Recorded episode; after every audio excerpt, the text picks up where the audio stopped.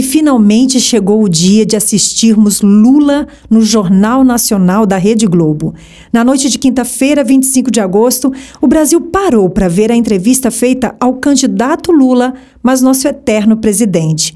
Durante 40 minutos, respondeu com firmeza e tranquilidade a todas as perguntas e rapidamente se tornou o assunto mais comentado no mundo.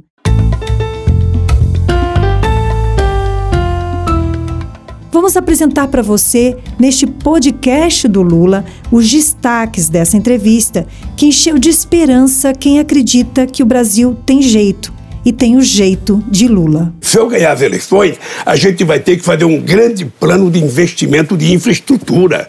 A gente vai ter que recuperar muitas obras. Eu vou fazer uma reunião com os, 27 governadores para saber quais são as obras prioritárias de cada estado. Esse país vai voltar a andar. Lula assumiu o compromisso de cuidar dos brasileiros e brasileiras, combater a fome e a inflação, socorrer as famílias endividadas e dar oportunidade de emprego e estudo para a juventude. Eu digo sempre, Boni, que tem três palavras mágicas para governar o país. Três. A primeira dela é credibilidade. A segunda dela é previsibilidade e a terceira é estabilidade. Você tem que garantir, primeiro, que quando você falar, as pessoas acreditam no que você fala. Quando você fala na previsibilidade, é porque ninguém pode ser pego de surpresa dormindo com mudança do governo. E a estabilidade é para você convencer o governo cumprindo com a sua tarefa que os empresários privados do Brasil e os empresários estrangeiros tenham condições e saibam que tem estabilidade para fazer investimento aqui dentro. Nunca antes na história do Brasil teve uma chapa como Lula e Alckmin para poder ganhar credibilidade interna e externa para fazer acontecer as coisas no Brasil. Além disso, Lula defendeu a democracia. O candidato à presidência lembrou que a polarização política não é um problema. Problema é o estímulo ao ódio e à violência. Lula explicou e usou uma frase do grande educador Paulo Freire. Vamos ouvir? Feliz era o Brasil e a democracia brasileira quando a polarização nesse país ela é entre PT e PSDB. Porque a gente não se tratava como inimigo, a gente se tratava como adversário.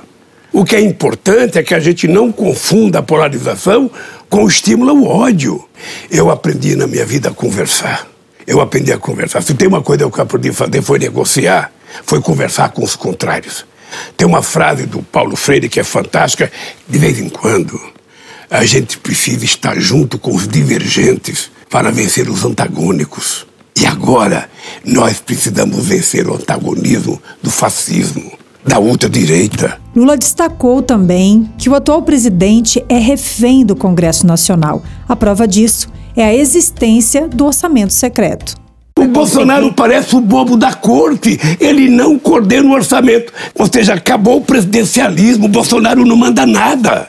O Bolsonaro é refém do Congresso Nacional. O agronegócio também foi tema. Lula assegurou que o Brasil pode investir tanto no agronegócio de exportação quanto na pequena agricultura, que produz para o consumo interno. Para Lula, é possível produzir sem promover desmatamento que tanto impacta nas mudanças do clima. Lula não fugiu de nenhuma pergunta. Agradeceu que a entrevista tenha começado pelo tema da corrupção e lembrou que em seu governo foram criados mecanismos para que os crimes fossem investigados.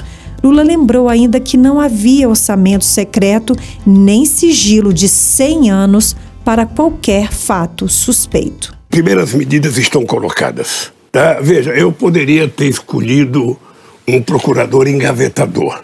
Sabe aquele amigo que você escolhe que nenhum processo vai para frente? Eu poderia ter feito isso, não fiz. Eu escolhi da lista tríplice. Eu poderia ter impedido que a Polícia Federal tivesse um delegado que eu pudesse controlá-lo. Não fiz. E permiti que efetivamente as coisas acontecessem do jeito que precisava acontecer. Ora, nós vamos continuar criando mecanismo para investigar qualquer delito que aconteça na máquina pública brasileira, porque eu já disse 500 vezes de que a, a corrupção, eu poderia, por exemplo, fazer decreto de 100 anos. Sabe decreto de sigilo, que está na moda agora? Eu poderia, para não apurar nada, decreto de 100 anos de sigilo para o Pazuelo, decreto para meus filhos, decreto para meus assessores. Ou eu poderia não investigar, pega um tapetão, coloca em cima de qualquer denúncia, aí nada vai ser apurado e não vai ter corrupção. E a corrupção ela só aparece quando você governa de forma republicana, que você permite que as pessoas sejam investigadas independentemente de quem seja. No final da entrevista, ele ressaltou a necessidade de fazer com que o povo brasileiro volte a viver com dignidade e falou diretamente para as mulheres. Olha, eu queria dizer ao povo brasileiro que nós já provamos que é possível cuidar do povo brasileiro. Eu não gosto de utilizar a palavra governar, eu gosto de utilizar a palavra cuidar.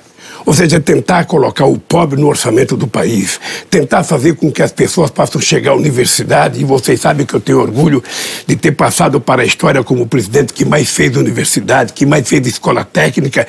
Nós pegamos o Brasil com 3 milhões e meio de estudantes universitários, deixamos com 8 milhões. Ou seja, esse país é um país do futuro que nós precisamos construir. Não existe nenhuma experiência de país que ficou rico sem investir na educação.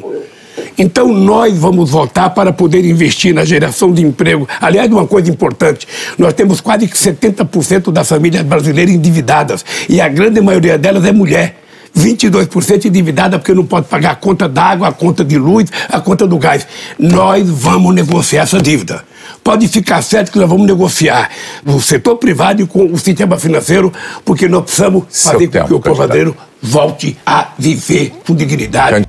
Lula é o assunto mais comentado do mundo no Twitter, com mais de um milhão de menções, de acordo com dados divulgados pela BuzzFeed Brasil. É destaque também nas manchetes dos jornais internacionais. Nos Estados Unidos, a agência Reuters enfatizou a geração de empregos. Já o ABC News e o AP News destacaram declarações sobre o renegociamento de dívidas das famílias. O jornal Bloomberg ressaltou que Lula é o preferido das eleições no Brasil e a fala de Lula sobre a redução da inflação nos governos do Partido dos Trabalhadores e das Trabalhadoras. E o jornal francês Le Figaro destacou as falas de Lula sobre a corrupção.